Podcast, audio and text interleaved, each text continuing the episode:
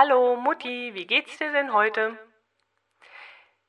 Der 26. Juni scheint kein Tag für große Persönlichkeiten zu sein. Lange habe ich nach einer interessanten Person gesucht, von der ich dir heute erzählen kann. Als mir der Name Messerschmidt ins Auge stach, war mir klar, das ist er. Wilhelm Emil Messerschmidt wurde am 26. Juni 1898 in Frankfurt am Main geboren. Ab seinem achten Lebensjahr lebte er mit seinen Eltern in Bamberg, die dort eine große Weinhandlung mit Weinstube betrieben. Schon als kleiner Junge baute er Flugzeugmodelle, als Schüler bereits echte Gleitflugzeuge und später mit 13 Jahren lernte er den Segelflugpionier Friedrich Hart kennen, der seinen Lebensweg entscheidend beeinflusste. Nach seinem Abitur wurde Messerschmidt zum Militärdienst im Ersten Weltkrieg eingezogen. Nach Kriegsende studierte er Ingenieurwissenschaft und gründete noch während seiner Studienzeit die Messerschmitt Flugzeugbau GmbH, die verschiedene Sport- und Verkehrsflugzeuge herstellte. Im Jahr 1927 verlegte er das Unternehmen nach Augsburg. Der Flugplatz Gersthofen-Gablingen diente ab diesem Zeitpunkt als Ausgangspunkt zahlreicher Flugversuche. Unter anderem startete hier auch die zwölfsitzige M20, das schnellste Verkehrsflugzeug jener Jahre. Es flog immerhin schon 220 km/h schnell. Während der Zeit des Nationalsozialismus wurde Messerschmitt nicht nur mit der Entwicklung und Produktion von Kampf- und Jagdflugzeugen beauftragt, er wurde sogar zum Wehrwirtschaftsführer ernannt. 1937 erhielt er den Deutschen Nationalpreis für Kunst und Wissenschaft und 1939 wurde sein Unternehmen als nationalsozialistischer Musterbetrieb ausgezeichnet nach Unstimmigkeiten mit der Luftwaffenführung und aufgrund großen Drucks anderer Vorstandsmitglieder zog sich Messerschmitt 1942 aus dem Vorstand des Unternehmens zurück und entwickelte stattdessen, mehr oder minder erfolgreich, diverse Flugzeugtypen und Teile. Während dieser Zeit soll er sich aber ausdrücklich für die Verlagerung der Produktion in Konzentrationslager ausgesprochen haben. Davon waren die Lager Flossenbürg, Gusen und Dachau betroffen. Die dort eingesperrten Zwangsarbeiter wurden von der SS an das Unternehmen Messerschmitt vermietet. Zehntausende Arbeiter starben in dieser Zeit durch Erschöpfung, schlechte Behandlung und Unterernährung oder wurden sogar ermordet, wenn mit ihrer Arbeitskraft kein Geld mehr verdient werden konnte. Inwieweit Messerschmitt in diesen Geschäften involviert war, ist nicht bekannt. Nach Kriegsende wurde er jedenfalls im Entnazifizierungsverfahren als Mitläufer eingestuft. Den Flugzeugbau selbst musste er allerdings bis auf weiteres einstellen. Aus diesem Grund fertigte er in dieser Zeit vor allem Fertighäuser, Bügeleisen, Nähmaschinen und den berühmten Messerschmitt-Kabinenroller, dessen Form und das auffällige Plexiglasdach an eine Flugzeugkanzel erinnert. 1951 ging Messerschmitt nach Spanien, wo er sich wieder der Flugzeugkonstruktion widmete. Ab 1955 baute er wieder Flugzeuge für die deutsche Luftwaffe und übernahm später sogar Aufträge für die NATO. Messerschmitt starb am 15. September 1978 im Alter von 80 Jahren.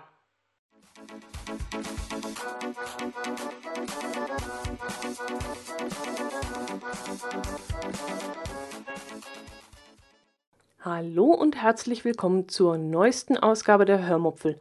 Heute will ich es kurz machen und euch einfach nur ein Buch vorstellen, das ich sehr interessant fand. Viel Spaß beim Hören. Ihr kennt doch sicherlich das Buch Warum Männer nicht zuhören und Frauen schlecht einparken. Vielleicht habt ihr es nicht gelesen, aber ihr werdet sicherlich auch schon davon gehört haben. Als das Buch 2010 rauskam, war mir klar, das kaufe ich definitiv nicht und es soll sich auch keiner trauen, es mir zu schenken. Allein der Titel da reichte es mir schon wieder. Wer meinen Podcast schon länger hört, weiß, dass ich diese furchtbaren Klischees aus dem Allgäu, aus den Allgäu-Krimis hasse. Also ich kann die wirklich nicht ausstehen, diese, dieser, ja, Kirschpatzenfressende Allgäuer, dieser Kommissar. Na, ich brauche es ja nicht wiederholen, ihr wisst ja, wovon ich rede. Ja, und dann kommt so ein Buch auf den Markt, das bereits im Titel nur so von Klischees strotzt. Äh, und das ist so gar nicht meins. Absolut nicht. So, wenn ihr jetzt schon anfangt zu grinsen und euch denkt, dass ich das Buch jetzt doch gekauft habe oder doch geschenkt bekommen habe, dann muss ich euch enttäuschen. Nein, Ich habe es nicht bekommen und ich habe es auch wirklich nicht gelesen. Dieses Buch nicht.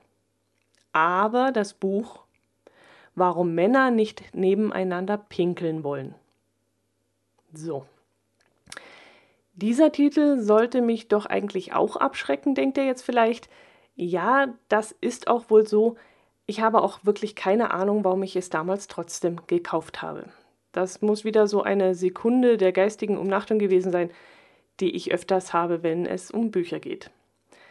Aber wenn man dann den Untertitel liest, dann ist das vielleicht eine kleine Entschuldigung, die man vielleicht gelten lassen kann.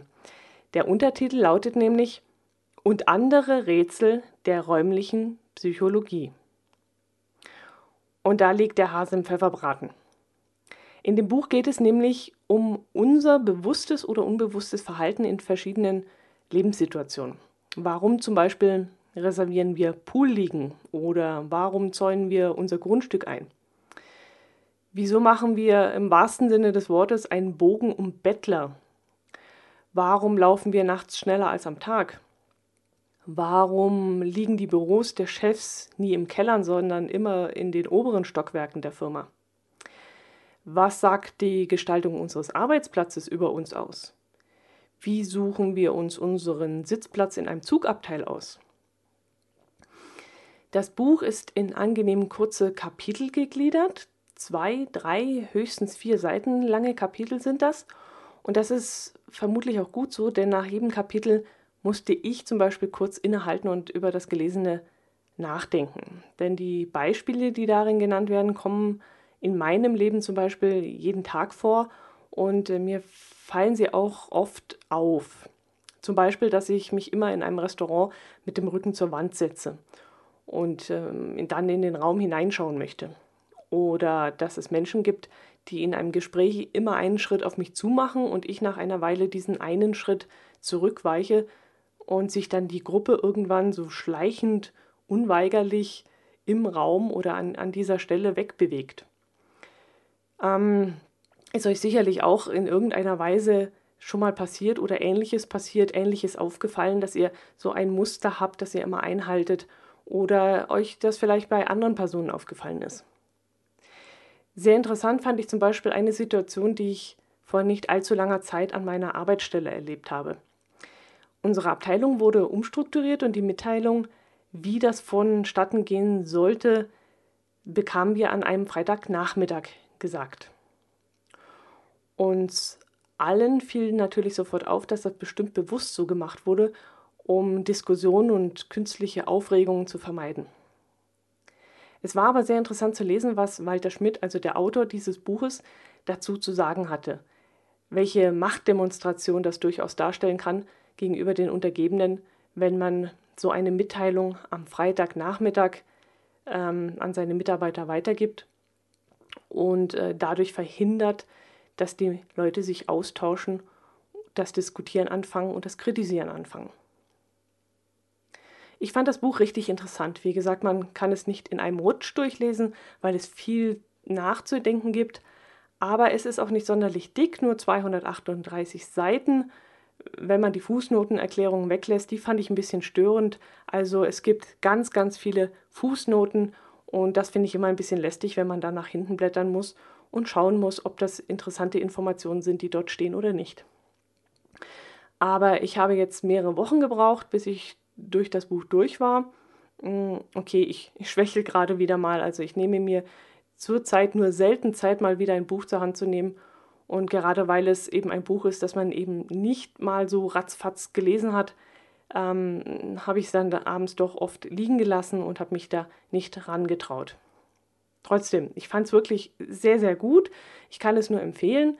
Es ist wirklich sehr, sehr, sehr interessant und die 8,99 Euro sind wirklich gut angelegt.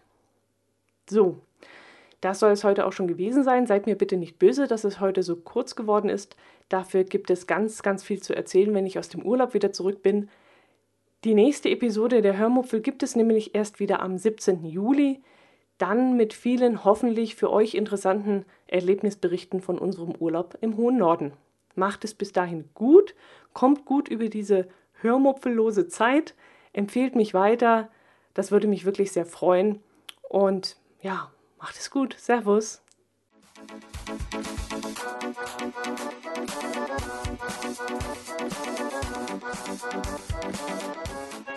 you.